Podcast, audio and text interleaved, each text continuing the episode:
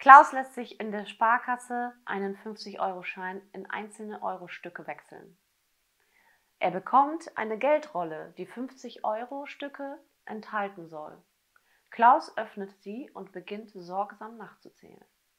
Nach 30 Stücken hört er plötzlich auf und meint, wenn's bis hierher gestimmt hat, wird das andere sicher auch stimmen.